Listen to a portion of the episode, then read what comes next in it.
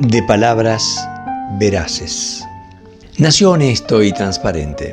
Desde muy pequeño, cuando ensayó algún engaño, sus mejillas quedaban coloradas. Ante esta delación de su sangre, solo pudo resolverlo de una sola manera, sin mentir. Si su intento de engaño era tenue, con puntualidad retornaba la visible condena en la coloración del rostro. Concurrió a la escuela rural y, fue alumno de muy buenas notas, pero mejor compañero. La secundaria, en cambio, en el pueblo no le resultó fácil. Su aspecto campechano era motivo de burlas. Los adolescentes se tornan ásperos, torpes y agresivos cuando en grupo se ríen de un compañero.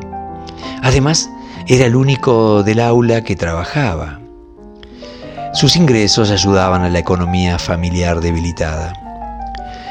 La dueña del almacén lo mandaba a entregar pedidos y por su desarrollada musculatura nunca escatimaba esfuerzos para llevar las bolsas cargadas.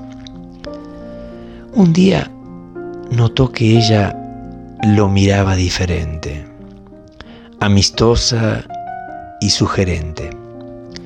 Lo comprobó cuando le acarició la cara con una mirada que destellaba. Se precipitaron encuentros íntimos, arrebatados y ardientes en el depósito del almacén, que le hizo descubrir con urgencia una sexualidad desbordada e impostergable, a pesar del miedo que le causaba saber que el marido engañado podía llegar de imprevisto. Muchas y largas noches debatió entre sus sábanas revueltas contar la verdad en su casa, para terminar de una vez por todas con los miedos y renunciar a sus placeres. Por primera vez en su vida, no pudo hacerlo. Afortunadamente en la escuela las burlas fueron cesando, los compañeros le dieron ingreso al equipo de fútbol y, las salidas juveniles fueron compartidas y alegres. Finalmente, cuando avisó en el almacén que la economía familiar había mejorado y dejaría el trabajo, lo despidieron con abrazos afectuosos y cálidos.